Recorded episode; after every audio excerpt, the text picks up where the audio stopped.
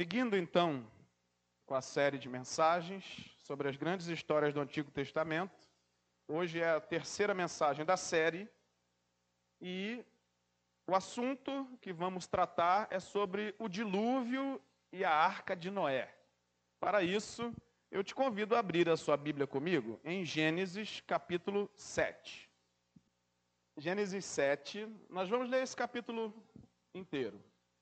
A partir do versículo 1 até o versículo 24, diz assim: O Senhor disse a Noé: Entre na arca, você e toda a sua família, porque reconheço que você tem sido justo diante de mim no meio desta geração.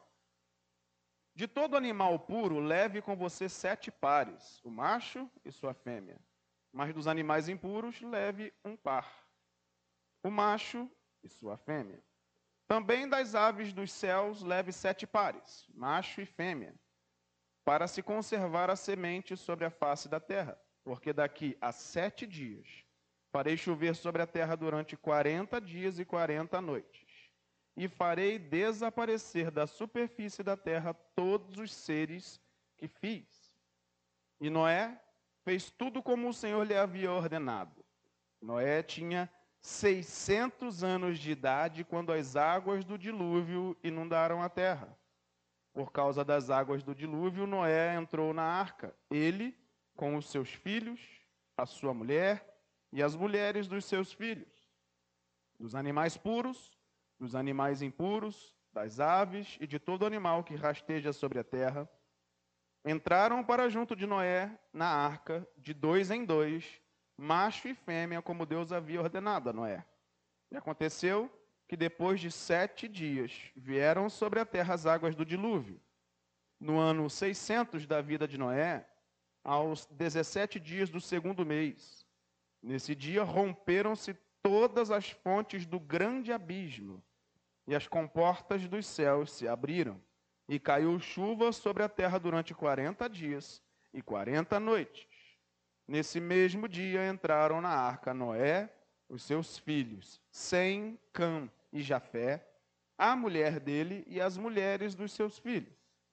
Entraram eles e todos os animais segundo as suas espécies, todo gado segundo as suas espécies, todos os animais que rastejam sobre a terra segundo as suas espécies, todas as aves segundo as suas espécies, todos os pássaros e tudo o que tem asa de todos os seres em que havia fôlego de vida entraram na arca de dois em dois, para junto de Noé. Eram macho e fêmea os que entraram de todos os seres vivos, como Deus havia ordenado a Noé, e o Senhor fechou a porta da arca. Versículo 17. O dilúvio durou quarenta dias sobre a terra. As águas subiram e elevaram a arca sobre a terra. As águas prevaleceram e aumentaram muito na terra. A arca, porém, flutuava sobre as águas. As águas prevaleceram excessivamente sobre a terra e cobriram todos os altos montes que havia debaixo do céu. As águas ficaram sete metros acima deles, e os montes foram cobertos, e morreram todos os seres vivos que se moviam sobre a terra aves, animais domésticos, animais selvagens e todos os enxames de criaturas que povoam a terra e todos os seres humanos. Tudo o que havia em terra seca e tudo e que tinha fôlego de vida em suas narinas morreu. Assim foram exterminados todos os seres que haviam sobre a face da terra, as pessoas e os animais, os seres que rastejam e as aves dos céus foram extintos da terra. Ficou somente Noé e os que com ele estavam na arca. E as águas prevaleceram sobre a terra durante 150 dias. Até aqui, vamos orar. Nosso Deus nosso Pai, nos dê, Senhor, entendimento vindo do alto, para que essa palavra seja muito além de que só uma história mas que ela possa edificar as nossas vidas na tua presença por meio do teu Santo Espírito. É o que nós te clamamos em nome de Jesus. Amém. Nós temos tratado nesses temas iniciais a respeito primeiro da criação, depois da queda do homem. E na última mensagem eu disse que o pecado foi se alastrando de tal maneira que as gerações que começaram a povoar a terra, elas foram tomadas quase que completamente por atitudes de ofensa ao Senhor. E por causa disso, o Senhor olha para a sua criação, ele olha para a humanidade e ele se aborrece profundamente. E esse aborrecimento de Deus por conta do pecado, ele pressupõe agora o seu juízo, porque o nosso Deus é um Deus justo. Amém? Deus é justo. A verdade é que a humanidade se corrompeu de tal maneira que Deus designou para si, vamos dizer assim, um reset. Ele disse: está na hora de dar uma resetada aí, porque esse negócio não está dando muito certo. A verdade é que o mal havia assumido uma forma tão grotesca, tão grosseira, tinha aumentado de tal maneira que o Senhor entendeu que deveria trazer juízo sobre a terra. E como que ele faz isso? Ele envia um dilúvio de dimensões planetárias, ele alcança todo o planeta e não só a região onde Noé estava. Ele ali traz juízo sobre a terra quando ele extermina todas as formas de vida terrestres, obviamente, os aquáticos ficaram vivos, né? Mas todos aqueles que, que eram animais que precisavam habitar a terra e os seres humanos foram então exterminados. Deixa eu te dizer uma coisa. Esse fato é um fato histórico. Embora muitos entendam que isso é um mito, nós que cremos no Senhor, nós reconhecemos que isso é uma verdade histórica. E eu quero te dar só um argumento para isso, embora tenha outros. Lá em Mateus 24, 37 e 38, Jesus, isso mesmo, a boca do próprio Jesus, diz o seguinte: ele fala assim: olha, quando vier o filho do homem, será como nos dias de Noé, em que as pessoas estavam vivendo, né? Casando-se e dando-se em casamento, até que foram surpreendidos pelo dilúvio. A pergunta é: se saiu da boca de Jesus como um fato que aconteceu, eu creio que aconteceu. Quem mais? Glória a Deus. Então a verdade é que esse fato é um fato que aconteceu na história. E Jesus associa isso com a sua vinda. Bem, deixa eu considerar algumas, alguns ensinamentos aqui com você. O primeiro deles está no versículo 21 desse capítulo 7 que a gente leu. Veja só o que diz o versículo 21. E morreram todos os seres vivos que se moviam sobre a terra, aves, animais domésticos, animais selvagens, e todos os enxames de criaturas que povoam a terra, e todos os seres humanos. Primeira coisa que eu quero considerar com você é o direito do Criador em julgar a sua criação. Deus é criador de todas as coisas, amém, igreja? Então, se ele é dono e criador, ele pode fazer com aquilo o que ele desejar, sim ou não? A verdade é que nós temos na nossa sociedade vários é, seres humanos que inventaram coisas. E você vê o, o registro do, do nome dessa pessoa na história, né? Aquele que inventou isso está na história por causa daquilo, e o outro por causa daquilo outro. Tem algumas controvérsias sobre quem inventou o quê. Inclusive, um brasileiro aí está né, tá numa controvérsia há muitos anos sobre uma invenção aí de renome. Enfim, mas a verdade é que Deus ele não é inventor, ele é criador. Ele trouxe à existência aquilo que não havia. E ele tem autoridade sobre essas coisas. E o que eu quero te chamar a atenção aqui é que por vezes nós temos a sensação, e eu digo a falsa sensação, de que Deus não intervém na história dos homens. Tem um dito popular que é repetido que diz assim: Deus tarda, mas não. Eu digo para você, Deus nem tardar, ele tarda.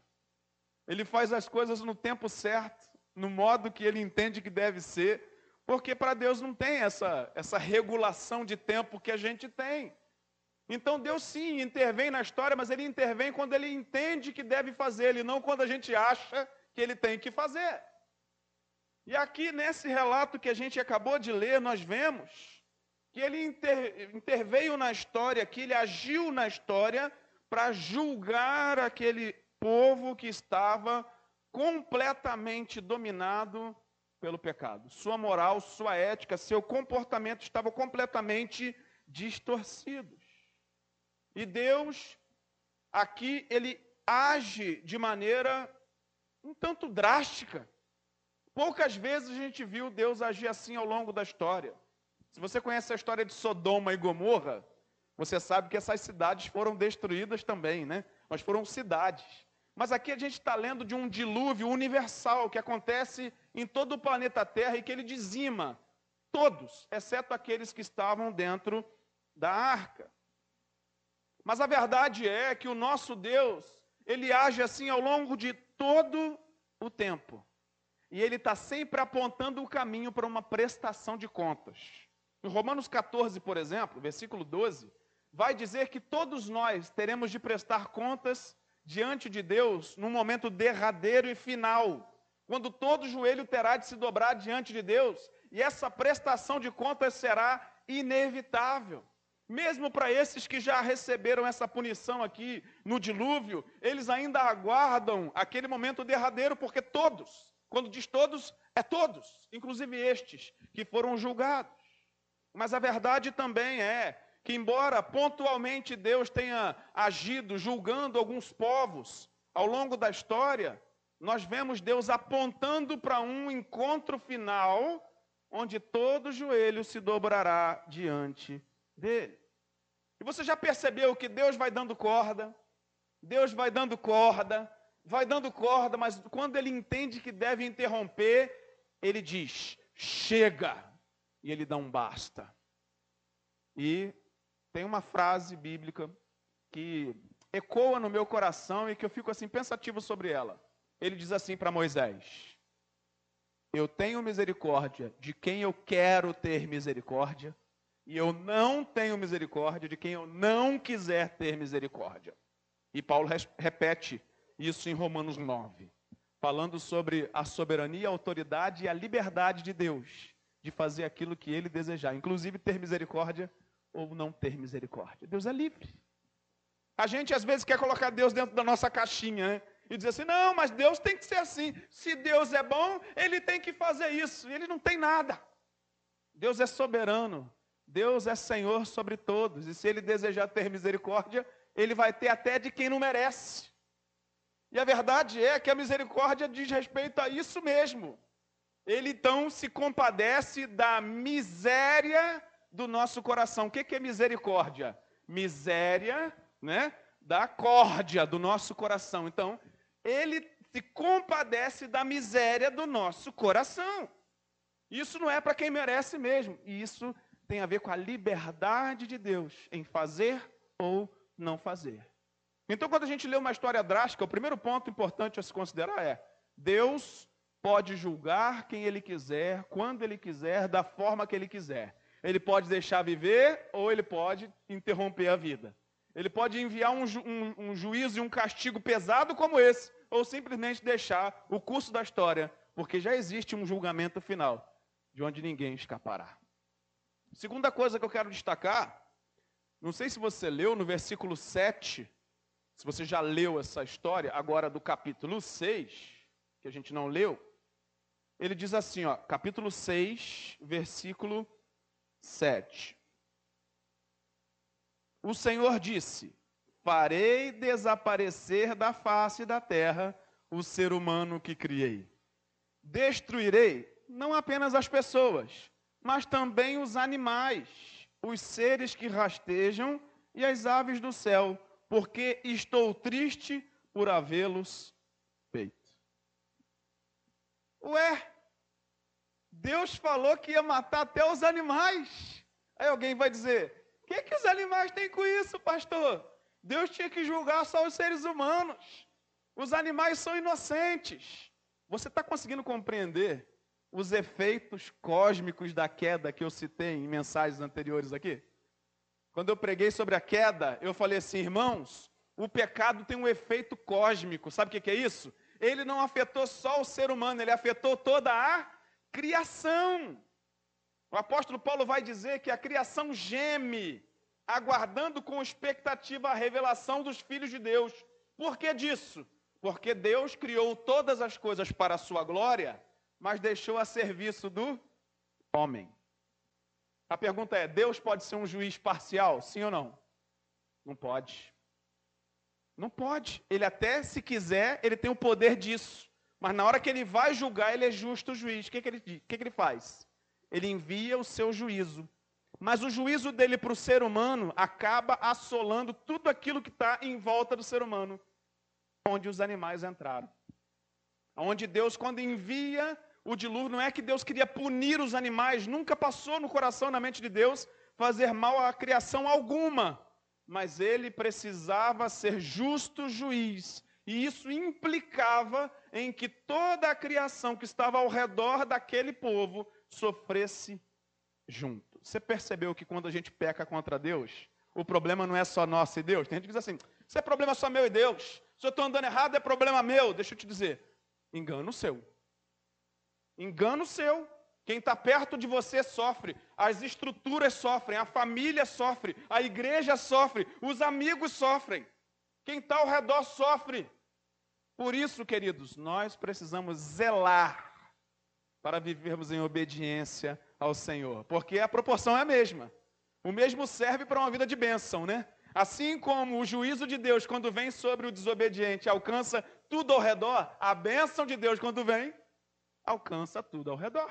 É a mesma postura de Deus. Ele é justo juiz. Se ele derrama a bênção, ele derrama abundante, quem está ao redor, mesmo que não mereça, recebe. Porém, quando ele lança juízo, quem está ao redor também recebe os frutos daquele juízo. Então, a Bíblia fala sobre essa condição. Bem, seguindo, a arca foi um barco que, se fosse feito hoje, daqui a pouco vou citar isso, seria um barco é, considerado de grande porte. Irmãos, Noé não era da área. Noé não trabalhava com isso, não. Ele não era carpinteiro, não. Nem os seus filhos também. Eles estavam ali diante de um grande desafio. E por que um grande desafio? Eu vou falar as medidas que a Bíblia é, cita desse grande barco. Está em Gênesis 6,15. Está falando assim, ó. Desse modo você fará o barco. O cumprimento.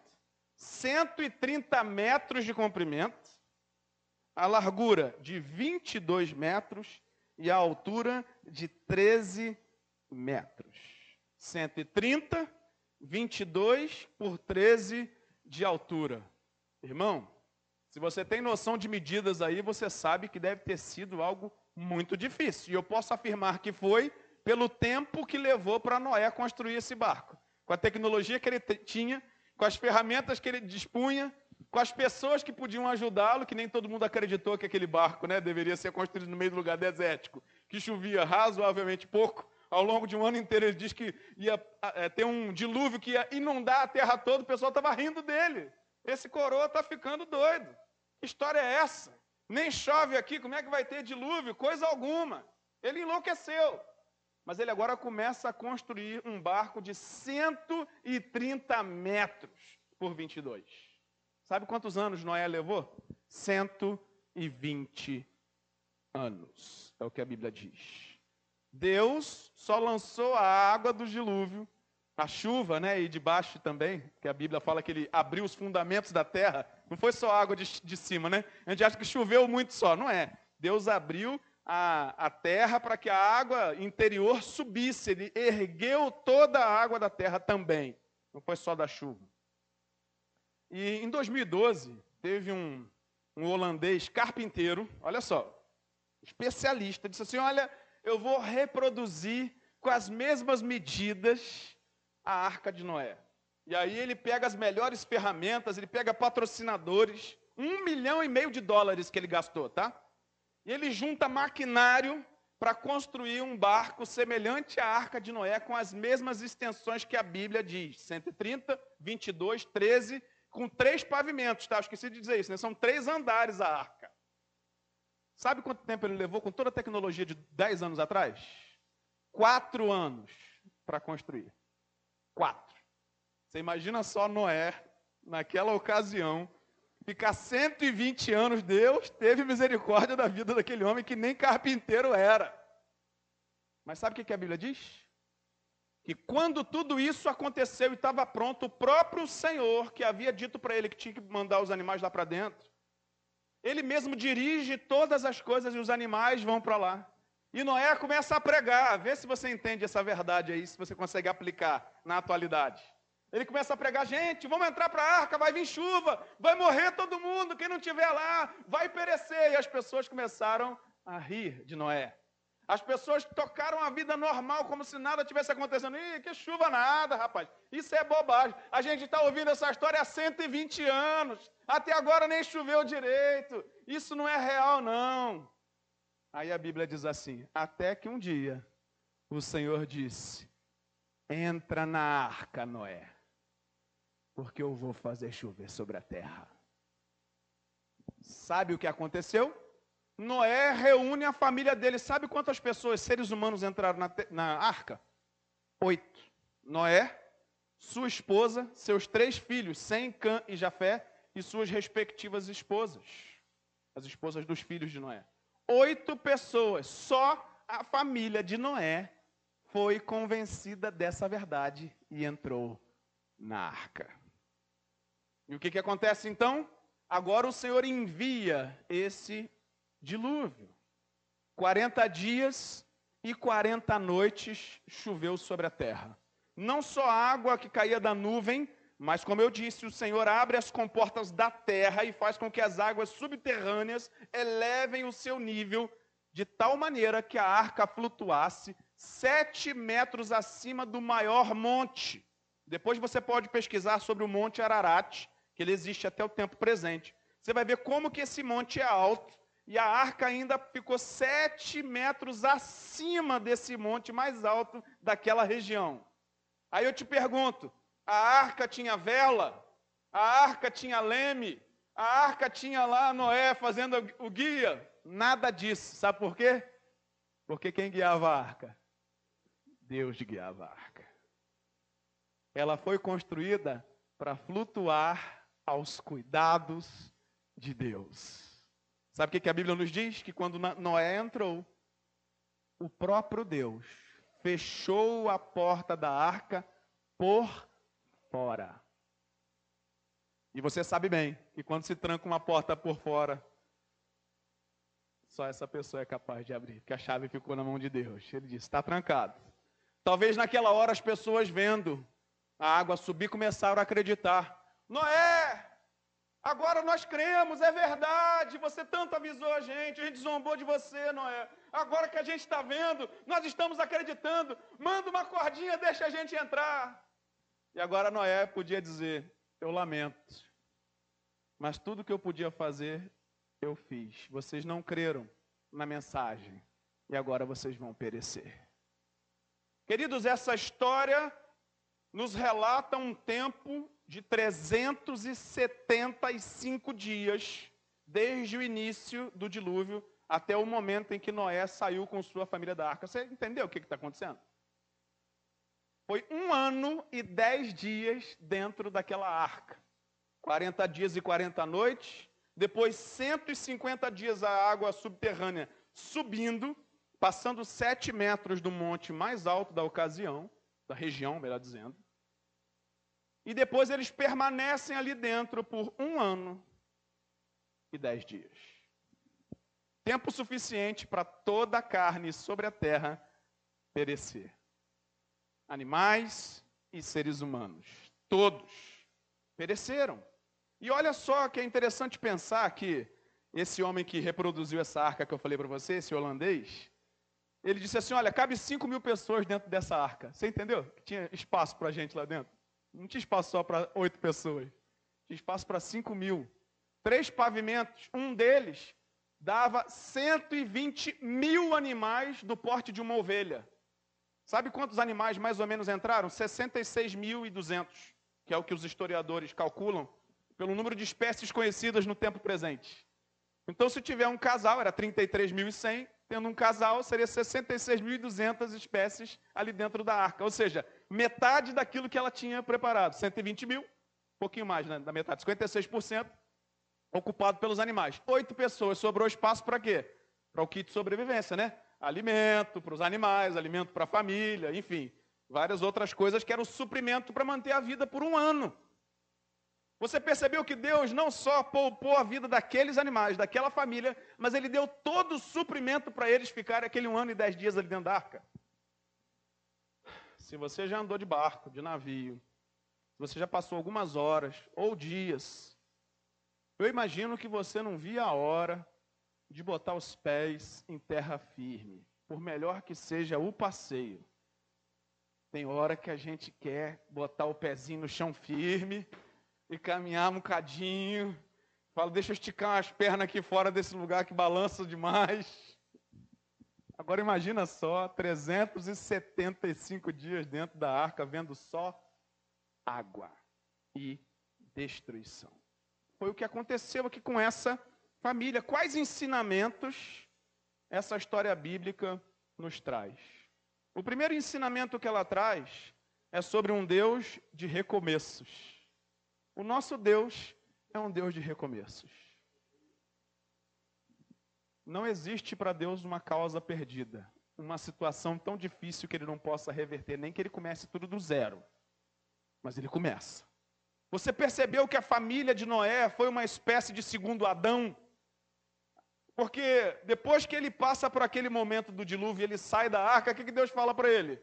Fala assim: ah, você vai ter que multiplicar e encher a terra. A mesma coisa que ele falou com Adão e com Eva porque ele tinha dizimado tudo. Ele agora diz assim: esses animais vão sair, você vai subjugar eles, você vai cuidar disso tudo. Note que o mesmo Deus que criou o homem lá no passado, no jardim, e que tivera misericórdia dele, agora precisou exercer juízo. Ou seja, Deus exerce juízo sim. E se ele precisar recomeçar, ele recomeça. E ele chega para Moisés lá na frente, a gente ainda vai chegar lá, ele fala assim: Moisés, eu vou dizimar todo mundo, vou começar um povo com você. O que, que Moisés faz? Não, Senhor, não faz isso não, poupa o teu povo. Deus poupou o povo dele. Mas ele disse, ele chegou a citar para Moisés um novo começo. E a Bíblia vai dizer que Noé, ele sai dali, está em Gênesis 8, 20. Depois que ele sai da arca, ele ergue um altar e adora ao Senhor. Primeira vez em que a palavra altar aparece na Bíblia foi com Noé. Quando ele apresenta diante de Deus uma adoração, uma gratidão, porque Deus poupou a família dele daquela grande tragédia. Qual é o segundo ensinamento? São só três. O segundo ensinamento é que o Deus de recomeços também é um Deus de aliança. E por que, que eu posso afirmar isso para você? Porque a Bíblia diz que em Gênesis 9, no versículo 11, que depois que todas essas coisas aconteceram e que Noé saiu da arca, o Senhor estabeleceu uma aliança com eles. Gênesis 9, 11. Diz assim, ó: Estabeleço a minha aliança com vocês. Nunca mais os seres vivos serão destruídos pelas águas de um dilúvio. Nunca mais haverá dilúvio para destruir a terra. Percebeu que é uma promessa unilateral? O que isso significa? Ele não diz assim: se vocês forem fiéis, eu prometo fazer isso. Se tudo correr bem, se der tudo certo. Ele não disse isso. Ele disse: Eu estou prometendo que eu nunca mais, pelas águas de um dilúvio, vou exterminar os seres vivos da face da terra. E para que vocês saibam que eu estou realizando essa promessa, eu vou deixar um sinal no céu da minha aliança. Então Deus deixa o arco da aliança no céu, que ficou conhecido popularmente como arco-íris. Depois você pode pesquisar na internet, se você ainda não viu. Normalmente nós só enxergamos 50% do que é de fato o arco né, da aliança, o arco-íris. Porque o arco-íris é um círculo perfeito, como uma aliança. Deus prometeu que nunca mais, desde aquele tempo, ele destruiria sobre a terra, por meio de um dilúvio, por meio das águas, a criação que fizera. Não por causa de Noé. Não porque o povo melhorou, porque a gente sabe que não melhorou. Não porque o pecado acabou, mas porque ele era fiel e é a si mesmo. Deus é um Deus de aliança. Aquilo que ele promete, ele cumpre. Aquilo que ele fala que vai fazer, ele leva adiante, ele vai até o final. A gente esquece, a gente muda de ideia, a gente faz outra coisa, a gente descumpre, mas Deus jamais age assim. Deus é sempre fiel. A Bíblia diz que ainda que o homem for infiel, o Senhor permanece fiel. E o terceiro e último ensinamento é que toda a verdade de uma história bíblica, de qualquer tempo e época, do Antigo Testamento ou mesmo do Novo, aponta para algo maior. Eu vou te ajudar a pensar sobre isso. Nós estamos lendo uma história do juízo de Deus contra o pecado. E Deus envia alguém, um dos seus servos, para anunciar que Deus enviaria o juízo e que era para aquele povo ouvir essa mensagem e entrar na arca. Te pergunto, Noé conseguiu convencer alguém além da própria família, sim ou não? Não. Mas você vai dizer, mas pelo menos ele salvou a própria família. Deixa eu te dar uma notícia. Mais ou menos. Ele salvou do dilúvio, mas quando eles saíram da arca, um dos seus filhos, chamado Cã, pecou contra o próprio pai. E ele foi amaldiçoado. E aí três gerações surgiram ali, três povos. Os semitas, que são os judeus, que a gente conhece até hoje os jefteitas, que são os árabes, e os cananeus, descendentes de Cã. E Deus falou assim, ó, porque Cã pecou, tudo que a geração dele possuir, eu vou dar para os descendentes de Sem. Aí essa história anda, né? Vai adiante, passa mais de 500 anos. Aí Deus manda Moisés lá no Egito e fala assim, ó, você vai tirar o meu povo de lá. Quem era o povo? Os descendentes de Sem que estavam lá. Os semitas estavam presos lá. Ele disse assim: Eu vou tirar eles e eu vou dar uma terra para eles. Como é que era o nome da terra que Deus deu? Hã? Canaã. Sabe o que é a terra de Canaã significa? Terra dos descendentes de Cã, os cananeus. Assim como Deus disse lá que ia punir a descendência de Cã, dando tudo que era dele para os semitas, ele cumpriu lá no Êxodo, entregando a sua promessa. Ele diz, a terra prometida. A gente repete isso, né? A terra prometida. Prometida onde? Onde que foi essa promessa? Aqui. Nesse período aqui. Quando os filhos de Noé saem da arca e Cã peca contra o próprio pai e contra Deus. E Deus promete, eu vou tirar tudo que é da geração dele. Eu vou dar para a geração dele, falando de 100. Essa era a terra prometida. E passaram-se anos e mais anos, e Deus levou a termo a sua promessa. E o que eu quero dizer aqui é que essa história aponta para algo maior. Por que, que aponta para algo maior? Porque Noé não conseguiu salvar todo mundo que estava ali. Noé muito mal conseguiu convencer a sua família, como eu disse, depois Cã se rebelou, né? Por que, que aponta para algo maior? Porque Deus enviou alguém que não só era capaz de salvar uma família, mas era capaz e é capaz de salvar todo aquele que nele crê. Você consegue dizer o nome de quem é essa pessoa? Jesus. Jesus é maior que Noé. Noé é só a sombra daquilo que Deus viria fazer, punir a terra por causa do pecado, mas ele também enviou a misericórdia, a sua arca. E a sua arca tem um nome. Jesus é a nossa arca, porque Jesus é a nossa salvação. Ele é o único caminho de salvação. Quem entra pela porta de Jesus Cristo, que é a própria porta, esse é salvo. A verdade é que todas as histórias do Antigo Testamento apontam para alguém maior, e esse é Jesus. A verdade do Antigo Testamento aponta para algo muito maior, que é a vinda do Cordeiro de Deus que tira o pecado do mundo. Mas deixa eu te dizer, assim como no tempo de Noé, para alcançar essa salvação, era necessário ouvir a mensagem, responder com fé a despeito daquilo que não estavam vendo, porque o dilúvio não estava acontecendo ainda. Responder com fé àquela mensagem de juízo de Deus e entrar pelas portas da arca sem ter uma gota de chuva. Em Jesus é a mesma coisa. Nós não estamos vendo o que está acontecendo nas regiões celestiais. A gente só consegue ver as coisas comuns e naturais. Mas quantos de nós aqui, quando éramos pequenos, ouviam as pessoas dizendo: Ó, oh, Jesus está voltando, hein? Pequeno se ouvia dizer: Jesus está voltando. Talvez tenha passado mais de 120 anos que essa mensagem está sendo. Talvez não, certamente, né? Desde que Jesus foi assunto ao céu, que a igreja proclama: Jesus está voltando, Jesus está voltando. E tem gente que não consegue acreditar nessa verdade. Mas Jesus disse que aquele que cresce, passasse por essa porta de salvação, que é Ele mesmo, esse seria salvo do juízo de Deus. Noé colocou a família dele lá. E você? Tem pensado na sua? E você? Tem anunciado essa verdade para a tua família? Porque a nossa família precisa estar segura nessa arca, meu irmão e minha irmã. Nós precisamos estar seguros nessa arca chamada Jesus. Nós precisamos buscar a Deus, ao menos, para que os nossos também estejam conosco.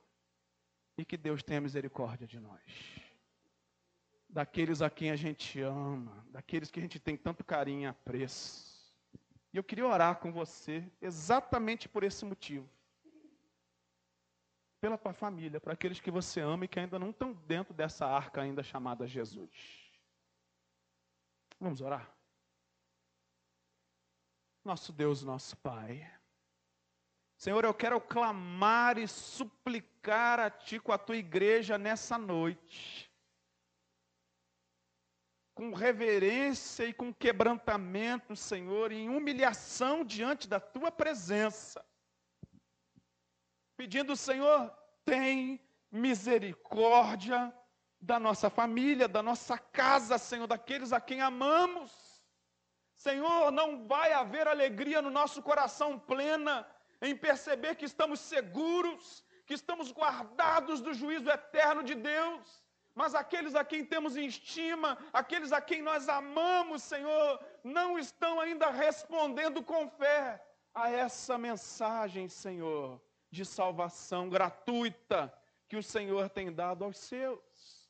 Eu peço, Espírito Santo de Deus, tu que podes convencer o homem do, da justiça, do pecado e do juízo eterno, convence, Senhor, os corações que ainda estão endurecidos as mentes que ainda não percebem. Senhor, muda essa situação pelo teu poder, meu Pai. Nós cremos e sabemos que tu podes. É possível, Senhor, que alguns aqui estejam cansados de falar, de orar e de te buscar. Mas nós sabemos que o Senhor é bom e a sua misericórdia dura para sempre. Derrama a tua misericórdia sobre nós, o teu povo, sobre o lar que representamos sobre as pessoas que amamos, Senhor. Salva os filhos dos teus servos. Não deixa, Senhor, que o mundo mal, maligno, perverso convença do contrário, porque a verdade é que o Senhor é a porta de salvação, o único caminho, a verdade e a vida, e ninguém pode ir a Deus senão por ti.